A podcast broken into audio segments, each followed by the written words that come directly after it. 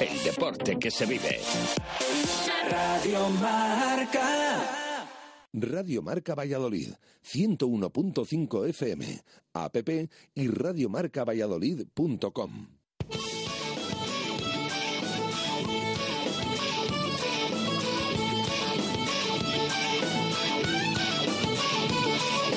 Por ser de Valladolid, soy un celta corto. Por ser de Valladolid, Pucela no es poco. Por ser de Valladolid, deporte en mis venas. Por ser de Valladolid, no hay años sin penas. Por ser de Valladolid, pingüino en invierno.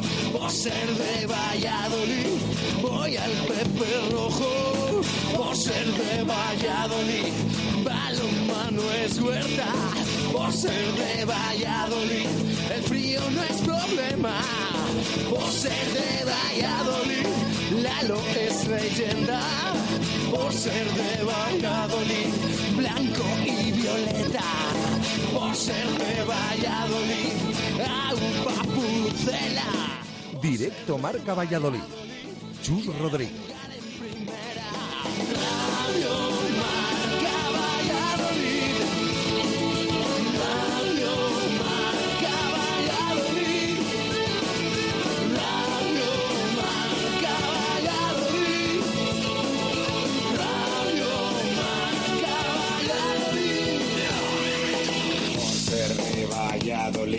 Un triple es más triple en Pisuerga. Por ser de Valladolid, Copa de la Liga. Por ser de Valladolid, soy del chami y del quesos. Por ser de Valladolid, el deporte es esto. Por ser de Valladolid, se sufre hasta el 90. Por ser de Valladolid, las chicas también juegan. Por ser de Valladolid, básquet con ruedas. Por ser de Valladolid, yo siempre voy con el pucela.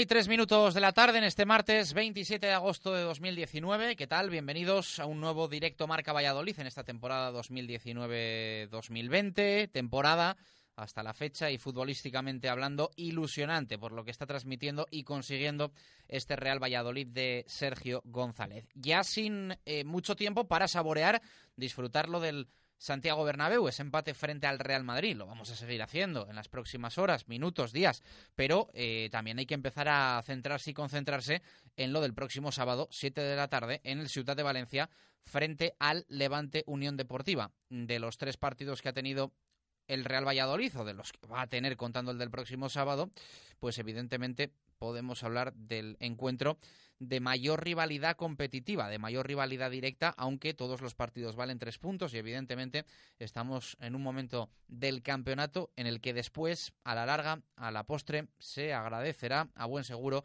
hacer colchón y haber sumado ya estos cuatro puntos que tiene el Real Valladolid en la clasificación de la Liga Santander, la cual sigue siendo un auténtico gustazo ver y repasar en marca.com. Jesús Pérez Baraja, ¿qué tal? Buenas tardes, ¿cómo estás? ¿Qué tal? Buenas tardes. Y hoy nuevo entrenamiento del Real Valladolid con muchas ausencias, muchas bajas, algunas ya sabidas, otras no tanto, pero en fin, encarando ya una semana de nuevo importante, la última antes del primer parón por selecciones, la última eh, antes de una jornada eh, como visitante de cara al estreno en el estadio José Zorrilla, porque ya saben que se va a jugar el partido frente al Levante, después el parón y después el encuentro en Zorrilla frente al Club Atlético Osasuna. Así que descontamos ya los días para ver al, equipo pucelano en casa. Primer entrenamiento de la semana, porque mm, ya saben los oyentes que ayer se descansó, se lo comentamos aquí en directo Marca Valladolid, y aparte el domingo después del partido, el día después, eh, siendo una distancia tan cercana entre Madrid y Valladolid, pues el equipo se entrenó por la mañana en esa sesión de recuperación. Eh, hay que decir, en este primer entrenamiento de la semana, que ha sido el que más ausencias ha tenido desde que comenzara la pretemporada. No es habitual, de hecho, lo hemos comentado durante todo este verano, que lo normal era ver a un montón de futbolistas del Real Valladolid en los campos anexos porque la plantilla es la que es y es eh, tan amplia que incluso hay días que se ha rozado la treintena de futbolistas en, el césped, pero en esta ocasión pues solamente eh, eran 21 en el césped de los anexos. ¿Por qué? Pues porque ha habido siete ausencias, nada más y nada menos.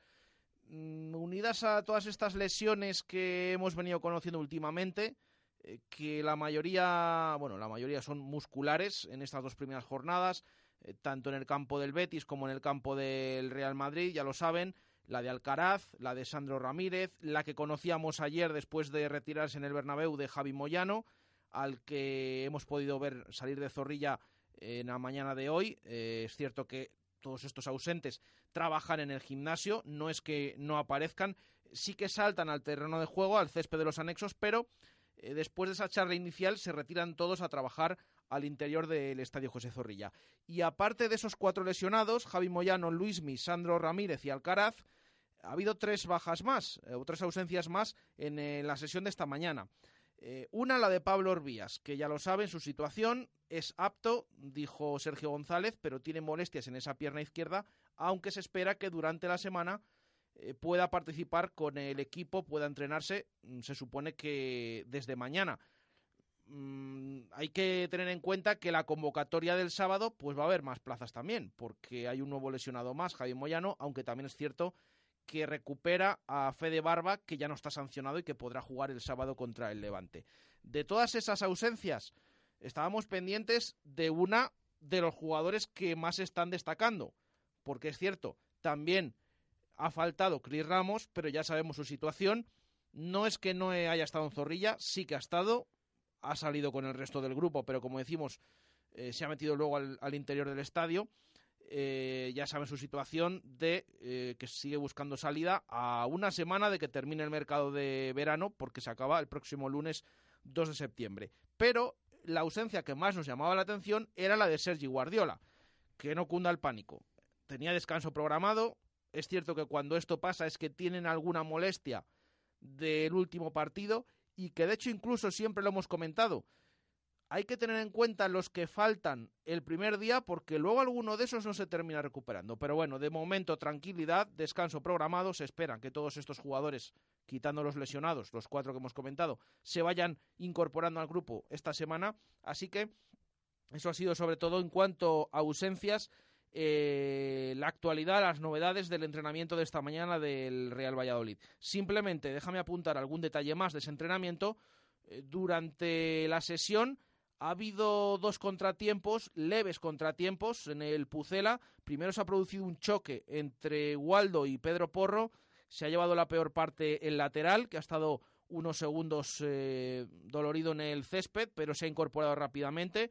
Eh, no ha ido más allá. Y luego también ha habido una entrada de Joaquín Fernández a Steven Plaza, que este sí que ha necesitado la asistencia médica, pero después de cojear durante eh, unos segundos, pues también se ha incorporado al grupo y ha terminado el entrenamiento sin problemas.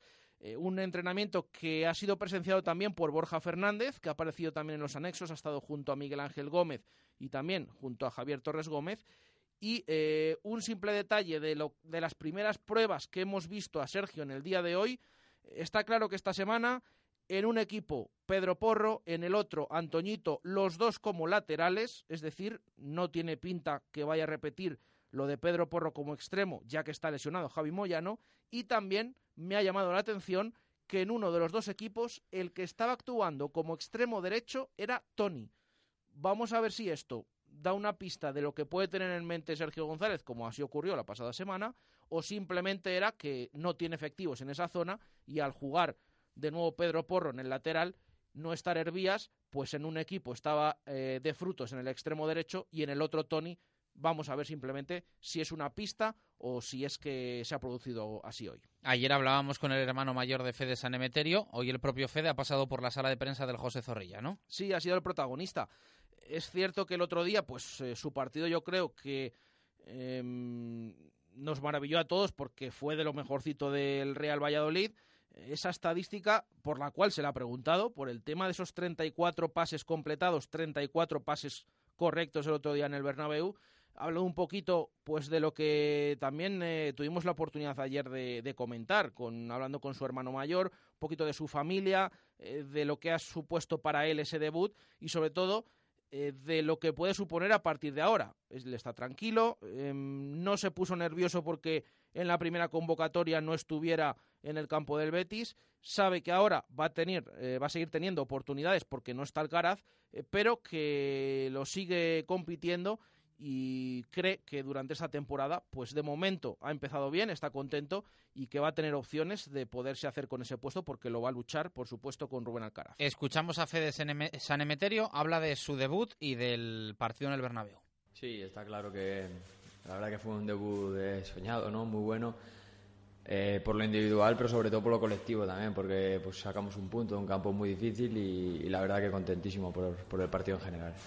Sí, bueno, eh, muy contento por ello, ¿no? Eh, me felicitó, me dijo que buen trabajo, ¿no? Y, la verdad que es de agradecer. El jugador pues necesita confianza, ¿no? Y, que te, pues, te diga buenas palabras después de, tu actuación, pues la verdad que eso, que es de agradecer y, da más, más ganas de seguir para adelante y de seguir trabajando.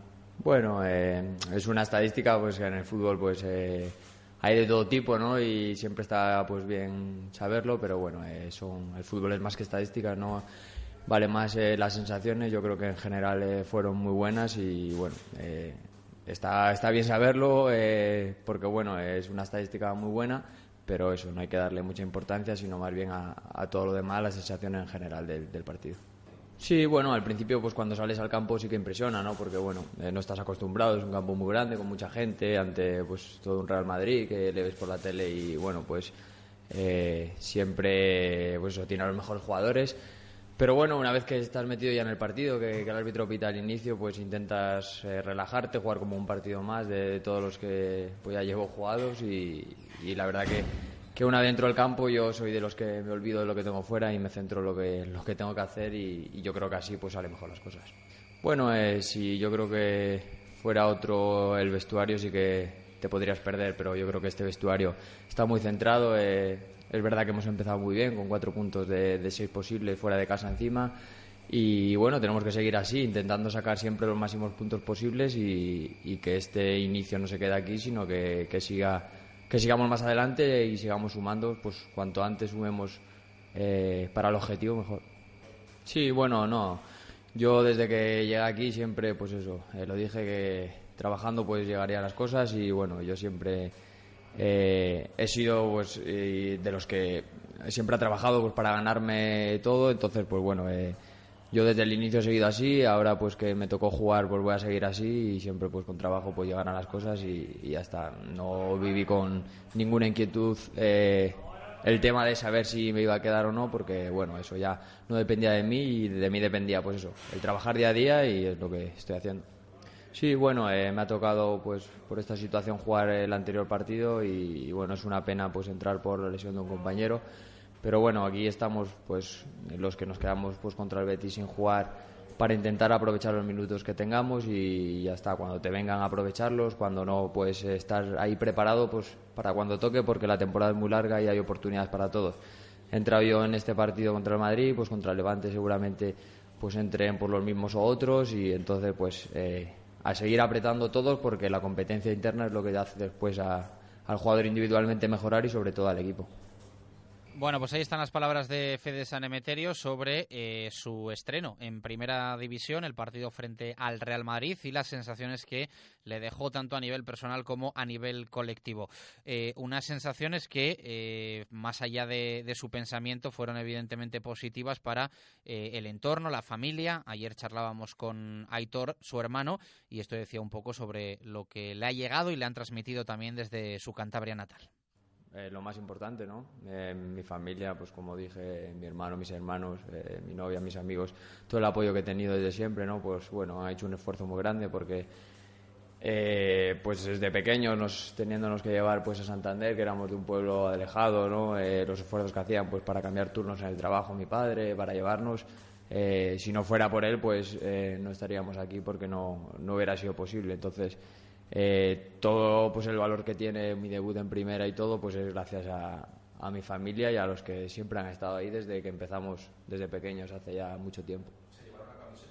Sí, por supuesto. Eh, la camiseta del primer partido la, la, tengo, la tengo que guardar como, como, vamos, como oro.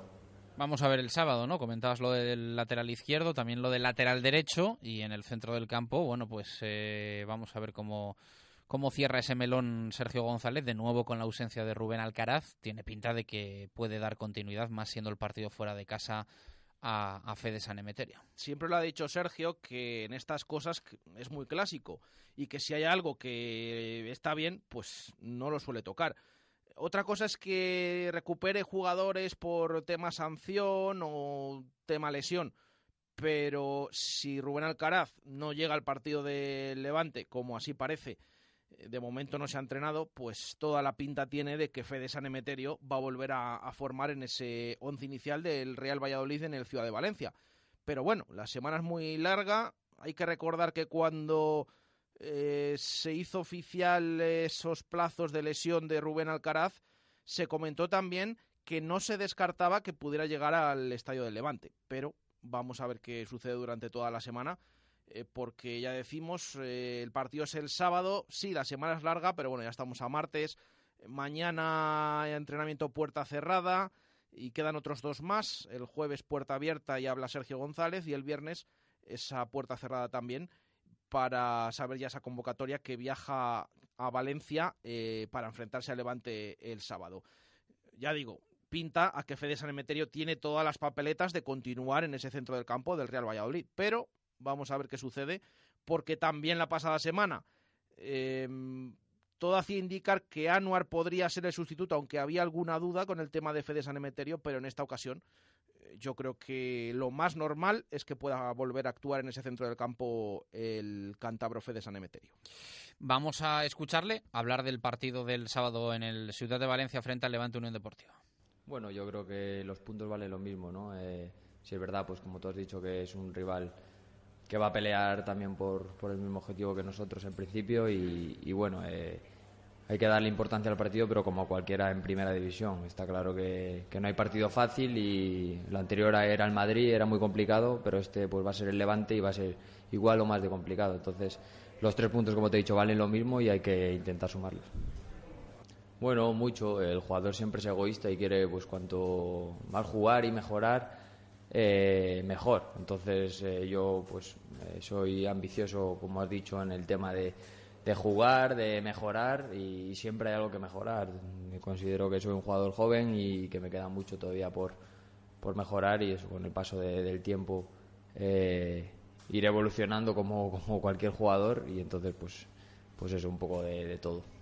Bueno, pues ahí están las palabras de Fede Sanemeterio. Vamos a ver si tiene continuidad en el once titular el próximo sábado y si el Real Valladolid puede repetir buen resultado después de eh, presentarse en esta tercera jornada de la Liga invicto tras la victoria en el Villamarín y el empate en el Santiago Bernabéu.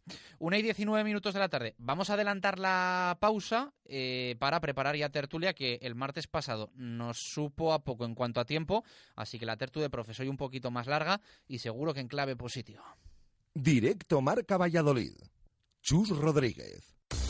Comercial Ulsa. Renovación total de nuestra boutique laboral. Nueva gama Helly Hansen con las últimas novedades de su catálogo. Además, nueva línea de calzado de seguridad y ocio. Taller propio de impresión y bordado para personalizar cualquier prenda en industria, hostelería, limpieza, cocina y por supuesto toda la equipación en herramienta, ropa de trabajo y equipos de seguridad. Comercial Ulsa, una empresa de Valladolid y para Valladolid.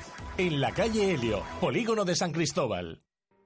Vive una temporada más la magia del rugby en Pepe Rojo con el BRAC Quesos Entre Pinares. Hazte socio desde 75 euros carné general o solo 25 euros si tienes entre 15 y 21 años. Renueva o hazte nuevo socio en www.brackrugby.com. La magia del rugby.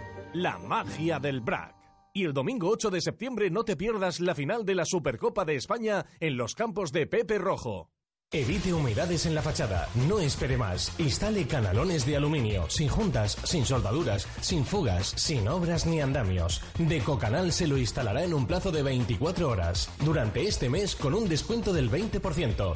Decocanal, pídanos presupuesto sin compromiso. Y si lo desea, financiamos el 100% de su instalación sin bancos ni papeleos y con la máxima garantía. Pida su presupuesto gratuito en www.decocanal.es o en el teléfono 983 500 878. Repetimos, 983 500 878. Automóviles Gabilondo. Más de 100 vehículos de ocasión de todas las marcas. Ven a verlos a nuestra campa. Total transparencia y garantía. Todos los vehículos totalmente revisados y con historial de mantenimiento completos. Financiación exclusiva al 4,99% TIN solo con tu nómina. Automóviles Gabilondo. Camino del Cementerio 1012 y automóvilesgabilondo.com. ¿Quieres ser parte de un club total? Con partidos de la Liga Heineken, de la Liga Iberdrola Femenina, de la Liga Nacional Sub-23 y mucho rugby más. ¡Chamízate! Hazte socio ya en www.rugbyelsalvador.com y en los puntos de venta habituales. Regalo si te haces socio plata hasta el 31 de agosto y para los socios oro sin límite de fecha. Directo Marca Valladolid.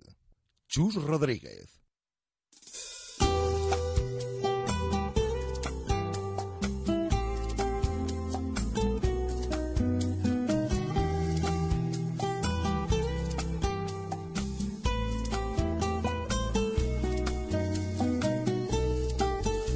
Calles de barrio y fachadas oscuras aparece un muchacho con balón bajo el brazo, 12 años en tierra, con zapatos y piedras, otros cinco en la escuela, donde van las estrellas.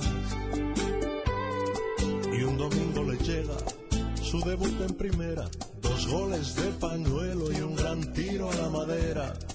Y ahora se maldice, se mira y se lamenta por ese dolor de espalda, de pierna y de alma. Siempre me lamento. Una y 23 minutos de la tarde, continuamos este directo Marca Valladolid de martes 27 de agosto de 2019, acercándonos también a las fiestas de la ciudad que siempre gustan y apetecen, eh, pero bueno, todavía quedan, quedan unos días. Eh, Baraja, hacemos profes también a los oyentes, si te parece, porque tenemos tertulia, eh, pregunta diaria para ellos. Bueno, aprovechando que hoy hablaba Fede San Emeterio en sala de prensa, que el pasado fin de semana en el Bernabéu hizo un gran partido, pues preguntamos por los mediocentros del Real Valladolid. Es cierto que todavía está el mercado abierto, que eh, no está cerrado para el Pucela en esta posición y que puede haber cambios, pero lo que preguntamos hoy a los oyentes es eh, qué dos mediocentros del Real Valladolid creen que se harán con la titularidad durante la temporada y que nos digan el porqué. Así que ya está lanzada esa pregunta, tanto en Twitter, eh, también tenemos eh, preparado el número de WhatsApp, nos pueden enviar ahí todas las respuestas. Al final del programa escucharemos o leeremos a los oyentes eh, que nos han ido respondiendo a esa pregunta que hacemos hoy. Venga, vamos a por la tertulia, vamos saludando a compañeros y amigos. Arturo Alvarado, El Mundo, ¿qué tal? Buenas tardes, ¿cómo estás? Eh, ahora escuchamos un poquito mejor a Alvarado. Ángel Velasco, El Desmarque, ¿qué tal? Muy buenas. ¿Qué tal? Buenas tardes. Y saludo también a nuestro compañero Paco Izquierdo. Paco, ¿qué tal? Buenas tardes, ¿cómo estás? ¿Qué tal? Buenas tardes, muy bien, gracias. Bueno, Arturo, abres fuego. Eh, entiendo que sensaciones positivas, ¿no? Después del empate en el Santiago Bernabéu, es una realidad que esto acaba de empezar, pero también que este equipo ha empezado bien. Sí, está claro que, El equipo sobre todo ha sabido competir, ha sido eh, un equipo que ha sabido luchar hasta el final, de ahí los dos goles en los últimos minutos, que pueden tener su dosis de fortuna, pero desde luego que la fortuna hay que buscarla. Y cuando te pilla atacando es más fácil que metas gol que si te pilla atrás. Eh, lo decía Plano eh, después del entrenamiento del domingo, que el equipo ha tenido, ha alcanzado una madurez que no tenía después de un año de competición en la élite. Y bueno, pues sabe administrar esos minutos y esos finales y ante dos equipos que aunque ahora vaya colista el Betis, pues que es un equipo llamado a estar más arriba en su feudo y ante Real Madrid también en su casa, lo cual no es nada fácil. Eh, creo que es un comienzo prometedor, pero creo que tampoco debemos volvernos locos porque aquí pasamos de la UEFA a segunda en dos días. Ni va a ganar siempre el Valladolid, ni va a empatar siempre, puede perder eh, con el Levante y no pasa absolutamente nada. De lo que se trata es de ir haciendo colchón de puntos y es lo que está logrando. Creo que nadie esperaba a estas alturas contar con cuatro y todo esto es muy bueno para que el equipo juegue sin presión, también para hacer esa bolsa de puntos de cara a la permanencia, pero tampoco sin empezar ahora a exigir lo que tampoco posiblemente esté en condiciones de edad. Ángel Velasco, tu opinión después de lo visto en el Bernabéu. Al final, yo creo que empezar la temporada con cuatro puntos siempre es positivo para un equipo como el Real Valladolid y si esos dos partidos son eh, fuera de tu estadio y ante equipos como el Real Betis y el Real Madrid, yo creo que es más positivo todavía. Las sensaciones que dejan el encuentro son buenas, sobre todo por el resultado. Puntuar en un estadio como el del Real Madrid eh, siempre va a elevar eh, el análisis que se pueda hacer del partido, pero yo creo que es positivo ver, como ha dicho Arturo, que, que comentó Oscar Plano, ya no solamente la madurez del equipo, sino la evolución que obviamente se ve después de un año en el cuerpo técnico. Yo creo que el planteamiento que hizo el otro día eh, Sergio González tiene mucho que ver el cómo transcurrió el partido la temporada pasada. Yo creo que nos va a costar muchos años eh, volver a ver un partido tan brillante del Real Madrid en un estadio tan importante como el Santiago Bernabéu, como fue el del año pasado.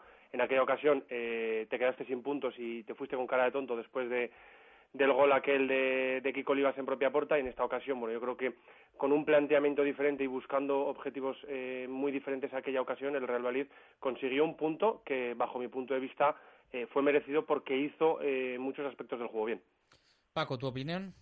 Sí, yo, yo me quedo con que el partido del Real Valladolid fue, muy completo, ¿no? No quizá tan brillante en cuanto al espectáculo como el de hace dos temporadas, el de la temporada pasada, pero en esta temporada sí que fue más práctico y contó con esa pequeña dosis de fortuna que no contó en, la temporada anterior. Fue ese remate que le, de Benicius que se iba prácticamente a la castellana, le pegó aquí Kiko se fue para adentro y eso le mató al equipo, que luego no tuvo esa capacidad de reacción como la que tuvo el otro día, pero yo creo que se juntaron muchas cosas. El otro día yo creo que hubo cuatro partidos en uno. Una primera media hora en la cual el Valladolid estuvo bien asentado, aguantando al Madrid, que evidentemente, bueno, pues tuvo alguna llegada. Eh, 15 minutos finales de primera parte en la cual el Madrid fue muy superior, tuvo oportunidades clarísimas para haberse adelantado en el marcador, pero no lo consiguió, por eso digo esa pequeña dosis de fortuna. En el arranque de la segunda, yo creo que el partido fue donde estuvo más competido por parte de los dos equipos y luego lo mejor que le vino al Madrid, al Valladolid, fue cuando Zidane jugó entrenador, ¿no? Cambió el sistema, colocó ese 4-2-4 y ahí el Valladolid fue superior, pese a recibir el gol de Benzema. Yo creo que en esos momentos el Valladolid estaba siendo muy superior, estaba llegando incluso al área con, con oportunidades y tuvo la fortuna de conseguir ese, ese tanto que le dio el empate y que luego incluso pues eh, tuvo ocasiones de poder haber conseguido la victoria ante todo un Real Madrid en el Bernabéu, lo cual pues evidentemente nadie podíamos esperar en una segunda jornada de liga donde los equipos grandes normalmente suelen marcar diferente. A Sergio no le gusta mucho individualizar, pero eh, vosotros quizá tenéis más, más libertad para ello que el, que el técnico para, para no generar ningún tipo de controversia dentro del vestuario. Alvarado, eh, individualmente lo positivo o lo más positivo y lo más negativo Mm, no sé si preguntarte, ¿del Bernabéu o de estos dos partidos que van de, de la Liga 2019-2020? Individualmente, yo creo que se, han sido dos partidos corales, eh, más que individuales, por supuesto que han brillado. Es que han sido irregulares también. Eh, yo creo que también pecamos un poco de dulcificar las cosas en general por los resultados. Eh, por ejemplo, hemos dicho que San Emeterio muy bien, pero para mí la primera parte estuvo un poco desubicado como le pasó a Mitchell, quizás precisamente por arrastrarle Mitchell, eh, falta, por su falta de, presión defensiva y, el hombre estuvo, San Emeterio estuvo mucho tiempo mirando a ver por dónde iba el balón, pero siguiéndolo con la mirada, eh, pese a su derroche físico. Luego ya en la segunda parte sí que fue vital para romper cualquier posibilidad de último pase del Madrid porque no les dejó prácticamente pensar cuando llegaban al borde del área. Luego Plano, por ejemplo, no ha tenido mucha visión en ciertos pases de los partidos, pero coge y te da una asistencia de gol y te marca otro. Guardiola el otro día falló todos los pases imaginables, pero llega la hora de la verdad y le mete un gol entre las piernas a Courtois. Eh, en cuanto a regularidad, pues yo creo que me quedaría con Salisu y Olivas, porque han hecho dos partidos muy buenos y sobre todo con el ganés, porque un chaval que el año pasado empezó la Liga en Juveniles está en primera división y no solo es que no se le note, es que se le nota para bien. Creo que es una visión muy positiva. Eh, en el resto yo creo que el Valladolid la fuerza es el grupo y aquí no tenemos un jugador que nos pueda salvar eh, los partidos, pese a que Guardiola pues ya también estamos viendo que está en racha, lleva dos goles y el Valladolid que está dejando de ser ese equipo con sequía y fuera ya ha conseguido tres tantos que no es nada fácil. Entonces, pues bueno, quizá me quede a nivel individual un poquito con Salisu, Guardiola y también Olivas. No sé si coincides, Ángel. Bueno, yo creo que, como bien dice Arturo, ayer leía un artículo que me gustó mucho en el diario Marca, que era analizar un resultado y al final creo que en muchas ocasiones eh, todo viene marcado por lo que consigues y más si eres el Real Valladolid y vas al Bernabéu y consigues un empate después de recibir un gol en el, en el 82 tenemos que entender, y muchas veces lo hemos hablado en esta tertulia, qué es más importante a estas alturas, lo que consigues o cómo lo consigues. Al final, yo creo que a final de temporada tú siempre tienes que mirar por un análisis un poco más resultadista. Tú vas a un partido, a una final, a un encuentro determinante y lo que tienes que hacer es ganar. Ahora mismo el Real Madrid tiene que conseguir un poco más y tiene que ofrecer las credenciales con las que se va a intentar defender durante toda la temporada a mí me gusta que, Sergio González está mostrando personalidad. Eh, yo sé que Jesús no me va a comprar esto porque lo habla muchas veces con él, pero yo siempre considero que la segunda temporada de un equipo que ha ascendido a Primera División es más complicada que la primera, porque se le exige más y mejor. Yo creo que al Real Madrid no le vamos a permitir que consiga casi lo mismo que la temporada pasada, de las mismas formas y en los mismos tiempos. Yo creo que ya se le pide más, ya no es el presupuesto más bajo, ya tiene una plantilla que todo el mundo del club considera mejor, tienes más posibilidades. Por lo tanto, ahora mismo yo creo que es positivo que Sergio no está perdiendo el norte, está teniendo los mismos planteamientos, está haciendo eh, las mismas ideas, el Real es el mismo de la temporada pasada, yo creo que eso es positivo ver que eh, el entrenador quiere cumplir las fases de crecimiento. ¿Cómo los va a cumplir? Bueno, yo creo que ahora mismo en la diferencia que se puede ir creando ya desde el primer día en la primera línea del equipo y la segunda línea de los jugadores, yo creo que puede ser determinante ver que hay jugadores inscritos o no inscritos que estén ya un escalón por detrás de los jugadores titulares. Eh, yo creo que va a ser una penalización para el Real Valladolid, pero como te digo desde el principio, creo que antes son dos jornadas que todavía queda mucho, que el equipo no está cerrado creo que es un tema importante en cualquier análisis que tengas que hacer, que luego tenemos un parón de, selecciones, una semana para eh, seguir uniendo al equipo. Yo creo que todavía es pronto para hacer cualquier tipo de análisis y sobre todo para eh, ser muy positivos, porque al final, como decía, sorprende cuatro puntos con dos partidos fuera de casa, pero yo creo que, eh, como también decía Arturo, tenemos que analizar un poquito más allá del buen inicio de resultados que ha tenido el equipo y que evidentemente si lo ha conseguido por algo será. Te ha quedado muy de entrenador la respuesta, se nota. Eh, Paco. Hombre, yo me quedo con lo que decía Arturo al principio, ¿no? Un equipo coral. Y cuando un equipo es coral y un equipo destaca es el bloque, eh, si hay alguien que ha destacado, evidentemente es el entrenador, Sergio González. ¿no? en estos dos once con los que ha arrancado la liga no podemos decir que ningún jugador haya estado por debajo del nivel del resto. ¿no? Todos han dejado todo en el campo, hacen todo lo que saben y lo que pueden. Creo que a ningún jugador se le puede reclamar absolutamente nada. Si empezamos por la línea de atrás, ni a Moyano, ni a Nacho, ni a Kiko Olivas. Alisu pues eh, sale a debutar eh, frente al Betis y fue uno de los jugadores más destacados dentro de la gran línea que tuvo que tuvo el equipo. Fede San Emeterio debuta en el Bernabéu y es verdad que al principio sufrió un poquito en el centro del campo, pero es cierto que es que lo que tenía delante no eran cuatro amigos, no eran cuatro chanas, eran cuatro jugadores internacionales y que muchas veces llegaban en superioridad, incluso acumulaban a Benzema en algunos momentos y entonces evidentemente estaba muy superado porque Mitchell pues en tareas defensivas no puede aportar tanto como puede aportar otro tipo de jugador yo creo que eso es lo fundamental, ¿no? Que, ha creado un bloque, ha creado un estilo, ha creado una competitividad dentro del terreno de juego que le da igual estar frente al Real Madrid que contra el Betis o, cualquier otro equipo. Y evidentemente eso es lo que tenemos que destacar. Ojalá esto se pueda mantener durante toda la temporada, porque evidentemente habrá eh, picos altos, picos bajos, pero sí que es cierto que si el equipo compite, como ha estado compitiendo en estas dos primeras eh, jornadas y le vimos competir la, pasada campaña, eh, nos puede dar muchas alegrías este año. Ya que nos habéis mojado mucho, eh, os voy a plantear la pregunta de, de otra manera, que es si haríais algún cambio en el once titular para el partido del Ciudad de Valencia o casi que cuál sería vuestro once ideal ahora mismo del Real Valladolid. Entiendo que hay alguna posición que mm, hay poca duda que tocar, pero si es verdad que yo creo, y esto no es malo, que hay varios interrogantes en varias posiciones. Lateral izquierdo, va a tocar elegir entre Nacho o Fede Barba. Ahora mismo lo de los centrales también lo destacaba Arturo, eh, yo creo que más intocable. Lateral derecho, no está Moyano. Pedro Porro o Antoñito. El tema de Waldo, mejor de revulsivo o desde el once titular. Eh, San Emeterio, ¿méritos como para desbancar a Alcaraz? Por la respuesta de Alvarado entiendo que no, pero os quiero escuchar a vosotros, Arturo. yo sé que me mejor te he dicho los jugadores que eso que, he visto mejor. Lo que pasa es que, bueno, en, lo que destaca es el grupo, yo creo que es el dato positivo. Como decía Paco, pues eh, el gran trabajo que ha hecho Sergio y lo que destacaba hoy en el mundo, que es que siete de los titulares en, el Villamarín eh, estaban en el ascenso y en Madrid seis. O sea, la mayoría del equipo ha sido el equipo del ascenso el que tenía un décimo el antecesor del actual técnico.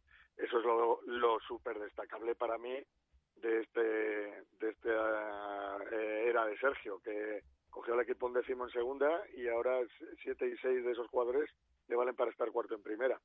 Mm, para mí, pues eh, yo creo que Waldo tiene que jugar lo del doble lateral. Me parece que puede ser un eh, experimento que está bien para el principio si lo que quieres es resguardar una zona en la que puedes tener extremos muy rápidos. Pero eh, creo que al equipo hay que dotarle de más condición ofensiva, abrir más las bandas, que yo creo que también tampoco las ha abierto demasiado en estos dos partidos, más que a la hora de definitiva en los últimos la última media hora. No sé si será algo pensado por el técnico o no y si Waldo a su edad no está para jugar 90 minutos, pues apaga y vámonos. Que se cansa, pues lo cambias.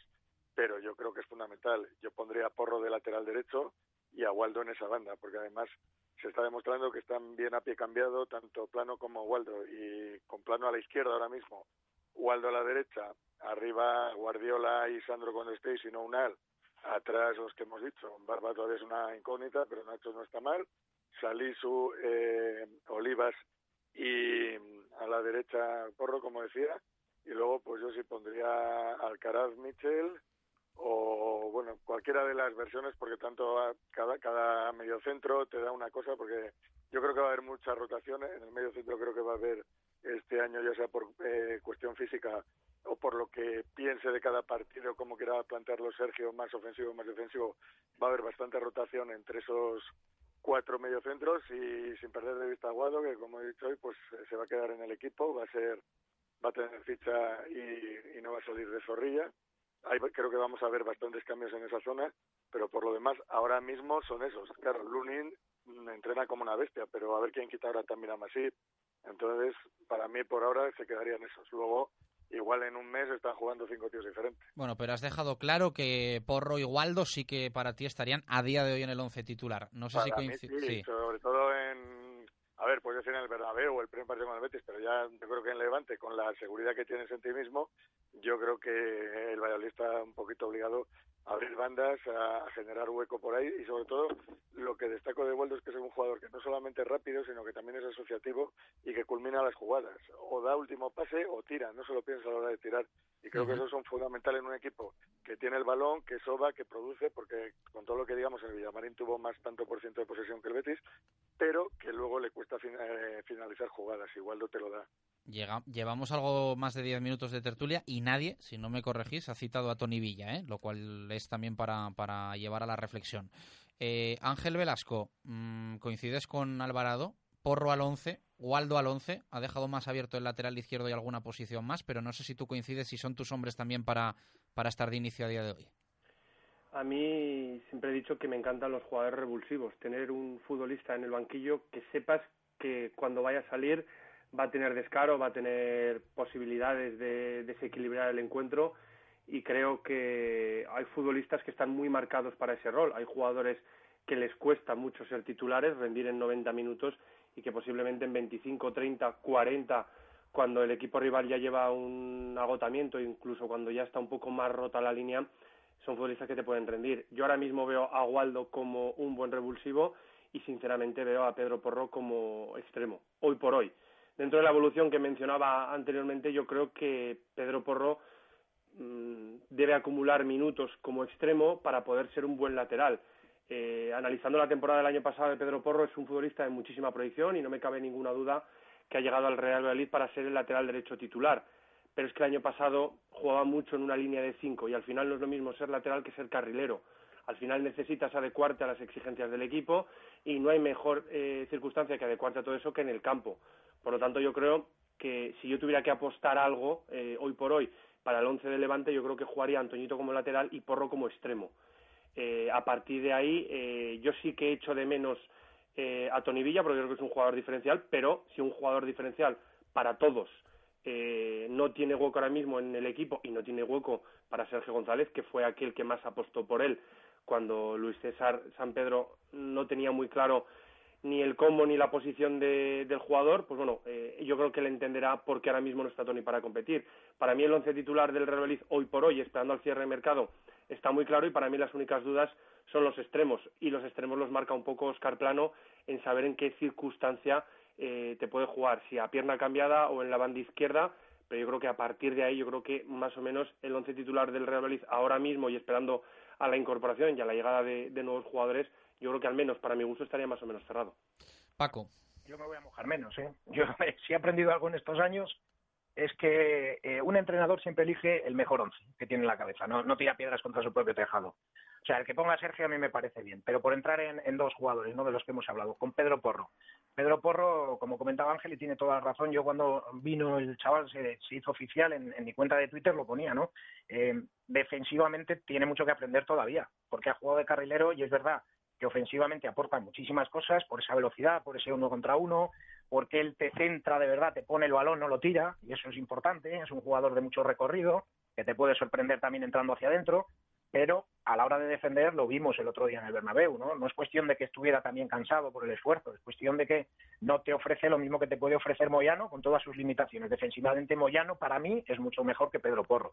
Y el tema Waldo, pues Waldo yo creo que en la temporada pasada también teníamos este debate, ¿no? Tiene que entrar de inicio, no tiene que entrar. En algún partido que entró de inicio lo hizo muy bien. Yo creo que fue contra el Athletic de Bilbao, eh, que consiguió el golazo, entró en el once inicial, si no recuerdo mal. Corregirme si me estoy equivocando, ¿eh? No, no, es que era el ejemplo que iba a poner, que es que con el Athletic claro. lo vimos desde el principio y Claro. no solamente fue lo hizo bien, sino que marcó el gol de la victoria, eh, fundamental para la salvación. Claro, pero ¿qué le ocurre a Waldo? Waldo es un chaval joven que en el último minuto en el Bernabéu comete una falta que le da la última oportunidad en el centro del campo al Real Madrid para colgar el balón. Le falta también eso. Entonces yo creo que Waldo, eh, os voy a poner un ejemplo, el de Óscar González cuando llegó al Real Valladolid. Óscar González sube también, eh, pero empezó de inicio en la temporada, pues alternando subir, bajar al segundo equipo, jugaba unos cuantos minutos. Yo creo que con Waldo hay que tener paciencia. Se le podrá utilizar en partidos en el once inicial, en otros como revulsivo, porque es un auténtico revulsivo, como coja un lateral un poquito cansado, lo revienta, y lo vimos con Carvajal, que es internacional.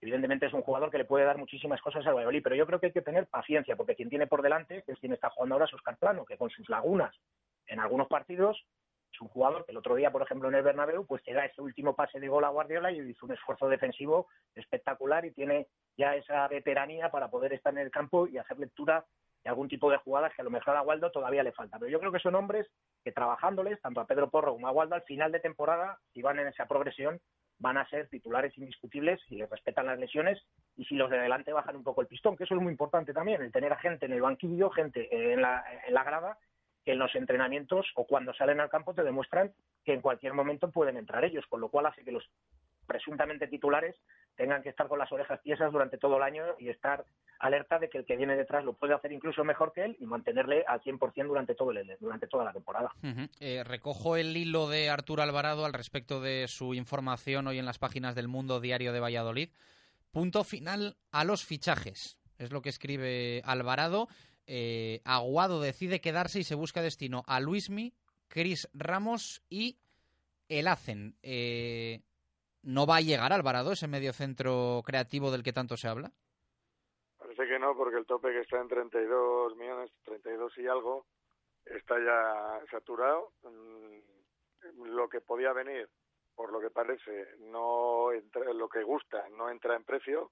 Y para traer algo que no acaba de convencer, visto el comportamiento de San Emeterio, que se va a quedar, y necesitando un relevo para Mitchell, pues entiende que con Aguado, que no quiere salir, y en el que se confía como quinto medio centro, pues se va a quedar aquí. Entonces parece que no va a venir nadie más, que está al final contento con la plantilla que tiene Sergio, y si no está contento casi da lo mismo porque no hay un duro más. ¿Cuál es la única forma de que llegue alguien? Pues que algún equipo se vuelva loco ahora, yo que sé, diga Salisu, para acá, o Waldo, o quien sea. Y entonces haya dinero y entonces sí que se, se retoque la plantilla, pero en yo, yo prefiero a Salisu y a Waldo que dinero, ¿eh? pero, pero también es verdad que lo que me temo de esta situación también es que venga eh, cegada por las dos primeras jornadas y es lo último que quiero. Eh, yo pienso, pienso Alvarado, que si se hubiesen perdido estos dos primeros partidos, el dinero se sacaba de debajo de las piedras. Es posible, también es posible, pero bueno, cuando se ve que algo funciona, hay veces que incluso gente que, o, o gente de clubes que prefiere que no le vaya muy bien en las primeras jornadas para detectar antes de que se cierre el mercado los posibles fallos. De todas formas, esto es una, no es una lotería, pero el fútbol no es una ciencia exacta y es mucho menos previsible que el baloncesto balonmano. El año pasado, después de las cuatro victorias seguidas, ya con el plazo cerrado, todo el mundo pensaba que el Valladolid o mucha gente pensaba que se iba a salir o que iba a estar arriba o no sé qué, y luego llegó una racha sin ganar eh, impresionante. Entonces, esto está lejos de ser una ciencia exacta, por eso es tan bonito y por eso apasiona tanto y lo que eh, creo es que se han dado cuenta de que lo que puede venir al precio que se puede pagar no merece la pena. Hay una cosa que le mm, preocupa muchísimo a Sergio, que es lo que más le, le tiene pendiente y es no romper el grupo, no romper la dinámica del grupo. De hecho, por eso tampoco se ha hecho un esfuerzo para que viniese ese cubo que podría haber venido. Y él está muy pendiente de que no se rompa esa dinámica. Entonces está contento con lo que tiene, cree que la fuerza del grupo es superior a la de una posible individualidad que tampoco sería tan enorme por lo que puede pagar el club que viniese a última hora. Le ha ido bien con sus planteamientos en, la, en los partidos que jugó de hace dos temporadas y en la temporada pasada y va a seguir por esa línea. Entonces, Aguado va a ser el quinto centrocampista, el quinto medio centro. Lo que pasa que también es verdad, Arturo, que en las últimas declaraciones de Sergio ha dejado claro y lo ha repetido varias veces que que en el centro del campo, incluso con el tema del central, que por él debería hacer un esfuerzo. Sí, pero Otra cosa que se pueda, claro. Parece que desde las oficinas se lo han hecho ver y que la capacidad de maniobra ahora mismo tampoco es tan grande. Es más, el límite salarial no está cerrado. Eh, bueno, ya nos metemos en otros temas. Ha habido un problema con lo de los abonos. Había ciertos abonos que no eran tales registrados eh, certificadamente, por decirlo entre comillas, entonces el límite salarial no va a subir lo que se pensaba por esos abonos que se han perdido, que parecía existían, pero se deben haber volatilizado, dicho entre comillas. Entonces hay lo que hay. Eh, no te he entendido bien, Alvarado, esto último. O no sé si intencionadamente has querido ser un poco ambiguo.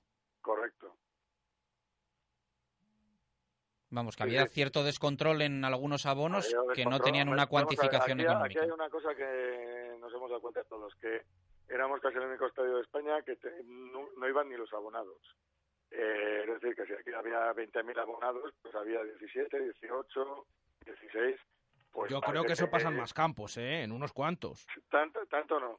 Eh, no sé si tanto, pero ¿qué pasa? Que 2.000 personas de los abonos no van. Sí es verdad, Jesús, que nosotros hemos mostrado muchas veces la sorpresa de no hay entradas, pero en el campo Sí, no, hay, hay 4.000 personas menos que lo que dice el aforo. Pero eso, lo hemos hablado mucho. Pero es que resulta que nos hemos enterado, que eso sí estoy de acuerdo, que el aforo no era el que se nos decía. O eso es lo que nos han dicho. minuta. Eh, vamos a ver, mm, te lo puedo comprar para toda la temporada. Para cuando viene Madrid o Barcelona, no porque ahí va hasta el apuntador y no era el caso. Entonces, pues bueno, parece que ha habido cierto desfase con lo de los abonos, vamos a llamarlo así, eh, ingeniería financiera o como lo queramos llamar, y bueno, pues ahí hay un dinero que se contaba con él, que no existe, y entonces pues hay que tirar con lo que hay. Y, no, y lo que no se quiere sobrepasar el límite salarial todavía no está del todo, porque esto va cambiando, como sabéis, según los ingresos que vaya habiendo no está comunicado el definitivo, ahora está en 32 millones y algo, pero el Valladolid está rozándolo. De hecho, por eso está tan al límite que por eso no realizó antes las inscripciones de Javi Sánchez y de, Frutos y la de Aguado y no quiere jugar con fuego. de ahí viene pues que para lo que pueda venir no merece la pena gastar. Ángel, eh, no sé qué opinas, eh, si para ti, yo por ejemplo tengo claro que es importante tener un relevo de garantías, o no un relevo, una alternativa de garantías a Michel Herrero. Creo que Aguado, yo lo que le he visto en pretemporada, me parece que tiene un futuro espectacular, pero que necesita eh, un rodaje que creo que no va a tener en el Real Valladolid de momento y creo que lo mejor para él sería una cesión y tener continuidad en un equipo de la, de la Liga Smartbank. Pero mm, no sé si a ti te parece de acuerdo que, se cierre la plantilla tal cual como está ahora. No me parece traumático. Eh, creo que la semana pasada ya expuse mis ideas un poco de lo que debería tener el Real Valladolid dentro de sus ideas para firmar mucho se habla de ese relevo de, de Mitchell, porque dentro de las opciones del centro del campo tenemos que tener claro que, que Mitchell va a tener que dosificar mucho sus esfuerzos para poder llegar fresco a final de temporada, lo hemos visto en los últimos años, pero es que a lo mejor el fichaje ya está en el equipo. Y no me refiero a, a, Álvaro Aguado, sino me refiero a Alcaraz. Alcaraz está un poco marcado como ese perfil defensivo, como ese jugador para la salida de balón, para hacer el tercer central, incluso en la pretemporada, si no me equivoco, en la gira a Estados Unidos llegó a jugar algún partido de, alguna participación de central. Bueno, con el puesto determinado de, de Fede San Emeterio, que a mí siempre me ha gustado y creo que el otro día hizo y tuvo detalles muy buenos, quizás eh, la unión entre los dos debe dejar a, Alcaraz un poco más como el futbolista que tenga más presencia en campo rival, ya no solamente por el golpeo de balón que tiene, sino porque yo creo que en otras temporadas y sobre todo con, con Pablo Machín en el Girona la temporada que coincidió en segunda, era un futbolista más de tres cuartos que de campo propio. Por lo tanto, a lo mejor eh, las variantes que tiene el Real Valladolid yo creo que pueden estar escondidas. Evidentemente, siempre vas a querer eh, detallar una plantilla. Si hablamos de que las plantillas del Fútbol Club Barcelona y del Real Madrid, de los equipos que más dinero manejan, son mejorables, la del Real Valladolid siempre lo va a ser. Pero yo creo que tampoco es tan traumático cerrar la plantilla como está, porque si desde el Real Valladolid se considera que Álvaro Aguado se queda, es porque se considera que tiene posibilidades creo que en el partido de Palencia entró en un sistema con tres centrocampistas. Ahí es donde el Real Valladolid puede dar versatilidad a todas sus posibilidades, salir de ese sistema con dos puntas y tener un poco más de movilidad y un pequeño factor sorpresa para el planteamiento de los rivales. Y eh, Paco, eh, que se cierra así la plantilla, ¿qué opinión te merece? Bueno, eh, es que ahora mismo si, si quieres traer a alguien tiene que ser para entrar a once titular. Es decir, traer a un jugador para, para compensar la plantilla con un quinto mediocampista, yo prefiero quedarme con lo que tengo. Eh, por lo que decía Arturo y por lo, y por lo que comenta también Ángel, ¿no? Es decir, si ya le tienes, traer a otro, eh, es que traer a otro tiene que ser para que venga a mejorar lo que ya tienes y sería para entrar en el once titular y eso es lo que puede romper el grupo que a última hora llegara un jugador estrella, entre comillas, para, para poder quitar el hueco a alguien, ¿no? Entonces yo creo que ahí es complicado. Lo que sí que yo, yo os pregunto un poco desde la ignorancia, ¿eh? que de estos años que está un poquito apartado. Esto, esto del límite salarial, 32 millones, eh, es de los sueldos de la primera plantilla, cuerpo técnico, me imagino que utilleros, en el segundo equipo, los juveniles y todo, ¿no? ¿O cómo va eso? Primer y segundo equipo, se supone. Primer y segundo equipo, 32 millones de euros brutos o netos. A mí me pillas. Alvarado, Alvarado está ahí. Los juveniles, los juveniles entran, creo que ya en el capítulo de la fundación con las categorías inferiores. O sea, segundo equipo y primer equipo, 32 millones de euros brutos o netos. Sí. Ah, brutos, brutos. Bueno, brutos puede ser, es que netos no me salían las cuentas de ninguna manera. No, no, no. Claro, es una, es una claro, es que 32 millones de euros entonces, bueno, eh, ya digo, si llega alguien, y si pudiera llegar alguien, tendría que ser para entrar al equipo titular o, ser un, número, de, o poder jugar un número de partidos ¿no? en esa posición, o para traer un quinto mediocentro que venga a compensar, pues hemos tenido muchísimas experiencias eh, de otras temporadas, de que venía ese tercer delantero a completar, ese cuarto delantero, ese cuarto o quinto central, y al final ni le veíamos jugar. Que yo creo que si al final no se puede traer nada porque el límite salarial lo impide, yo creo que con esta plantilla pues será con la que hay que tirar y luego, si fuera necesario reforzar el equipo en alguna posición, en, la, en el mercado de invierno también puedes apostar por algo. Y estoy completamente de acuerdo con Ángel. Alcaraz, todo el mundo habla de él como si fuera un medio centro defensivo. No, Alcaraz está actuando en medio centro defensivo. Con Fede San por ejemplo, eh, podrían hacer una dupla ahí en la que Fede. Y es lo que, Claro, Fede le puede guardar las espaldas la llegada que tiene Rubén, la, la llegada que tiene Rubén Alcaraz y el disparo que tiene desde fuera del área y la presencia que tiene y ese último pase que también sabe darlo, Eso es. cuidadito, ¿eh? Cuidadito con medio con Rubén Alcaraz como medio centro. Pero, pero es que luego le preguntamos y dijo que donde se siente mejor es ahí. Que eso es lo más raro. ¿Quién? Bueno, Alcaraz en rueda de claro. prensa, que yo me imagino que será que lo, lo que tiene que decir, pero a mí me sorprendió muchísimo. Claro, yo me siento claro, yo me siento más a gusto conduciendo un Audi 8 y conduzco un Ford Focus. Claro, ¿por qué? Pues porque es un jugador eh, de medio centro defensivo, con la presencia que tiene, con el físico que tiene, claro que es más cómodo. No tienes que hacer 200 kilómetros.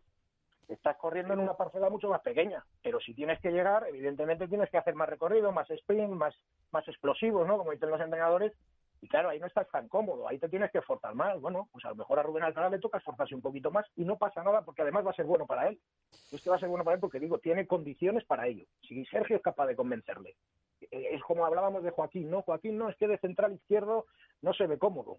Ya verás tú como en tres jornadas se va a ver comodísimo. Bueno, Porque eh, si no, al hilo de un poco eso que estamos hablando de los mediocentros, ¿opinan los oyentes? Eh, la pregunta que hacíamos hoy, ¿qué dos mediocentros del Real Valladolid crees que se harán con la titularidad durante la temporada? Eh, ahora les vamos a leer, pero antes les escuchamos. Buenos días, Marta Valladolid. Pues la verdad gustaría que los titulares durante la temporada fueran Alcaraz y el medio centro que fichemos. Y si no es así, pues me gustaría que los titulares fueran Alcaraz. Buenos días, Radio Marca. Mira, soy Dani.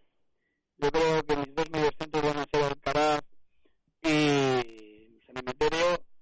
Y me Bueno, gustaría... se escuchan ahí un poquito, a ver si solucionamos ese problema, que se escuchan un poco regulín eh, los audios, pero, pero bueno, la opinión de los oyentes. Eh, está el tema todavía, que yo sé que queda muy poco dinero, como dice Alvarado y demás, pero creo que Ronaldo ha ofrecido el punto del otro día, entregar el punto del otro día a cambio de Rodrigo Goes, ¿eh? que yo creo que es un poco la esperanza que se tiene de que haya un milagro a última hora, que es muy complicado, pero que es un jugador que este sí y no cubo, como también eh, contaba Arturo, eh, sí que todos le recibirían con, con los brazos abiertos. Claro, lo que pasa que ahí tendrá que pagar, si viene, tendrá que pagar el Madrid mucho, pues si no. No, es que el Madrid no está pagando ya eh, partes de, de fichas Entonces, y como hacía antes y la ficha es prohibitiva. Eh, sí que gustaba, sí que lo querían, pero está ya completamente desechado lo de Rodrigo. Bueno, eh, veremos. Eh, Alvarado, gracias, abrazo. Otro para vosotros. Ángel, abrazo. Un abrazo, Paco, gracias. abrazo fuerte, gracias a vosotros. Una y 57 minutos de la tarde. Eh, que nos dicen en el WhatsApp 603590708 y también en el Twitter, arroba marca Valladolid los, los oyentes. bueno, esa pregunta que hacíamos hoy, preguntando por los eh, mediocentros del Real Valladolid, eh, sobre todo, ¿qué es lo que cree eh, el oyente que va a pasar esta temporada y que son los que van a jugar en ese centro del campo del Real Valladolid? Leemos a Sergio Pérez que nos dice Alcaraz y un mediocentro ofensivo que se fiche, espero. César Fernández, buenas equipo, yo creo que los titulares son Alcaraz y Michel. Si no viene nadie más, son eh, sus mediocentros preferidos y creo que no hay ningún jugador del perfil de Michel y que los otros tres son de corte parecido, por lo que yo creo que esos serán los titulares. Un abrazo. Enrique Aguado, Alcaraz y Michel, pero Anuar y Saneme tendrán muchos minutos. Quique Bolzoni, creo que claramente los titulares son Alcaraz y Michel, pero espero que se vayan alternando. Fernando Moro, eh, creo que al final eh, serán San Emeterio de medio defensivo y Rubén Alcaraz de medio ofensivo. Michel en ocasiones en las segundas partes. Eh, Carmelo nos dice, espero que Alcaraz más un fichaje top, puesto que esa posición de mediocentro es la menos reforzada. Viajeros dice eh, que no ve lo del eh, fichaje top, porque el club no se gasta un euro en fichajes. David Sanz, Michel y Alcaraz, con San Emeterio pisando los talones a este último como no espabile. Alberto Prieto nos dice Alcaraz y Rubén Pardo serán titulares. Si no se ficha este, creo que jugaremos con Alcaraz y San Emeterio, aunque creo que Michel tendrá mucho peso eh, porque bajará físicamente. Eh, Rubén Muñoz, eh, yo a San Emeterio lo sacaría siempre. Es el típico jugador que no destaca, pero de los que son absolutamente necesarios en un equipo. Leemos más eh, opiniones. Eh, la de un oyente que no nos pone nombre dice buenos días chicos. Yo creo que va a ser muchos, muchas las alternativas, así que no habrá titulares fijos. Yo creo que Alcaraz será el que más minutos juegue, pero Fede, Michel e incluso alguno más podría ser Aguado si no se marcha eh, y si no, la sorpresa que nos va a venir en forma de fichaje. Esto es lo que dice que espera este oyente.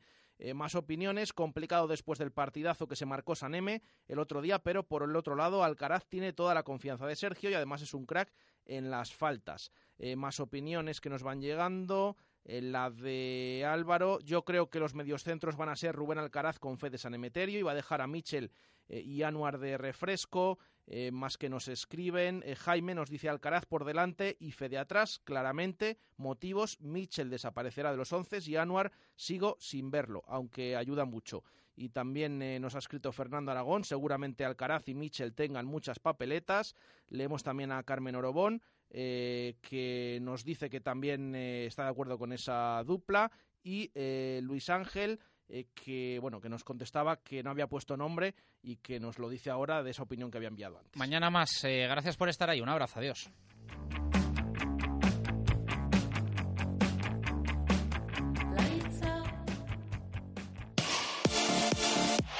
Radio Marca, el deporte que se vive. Radio Marca.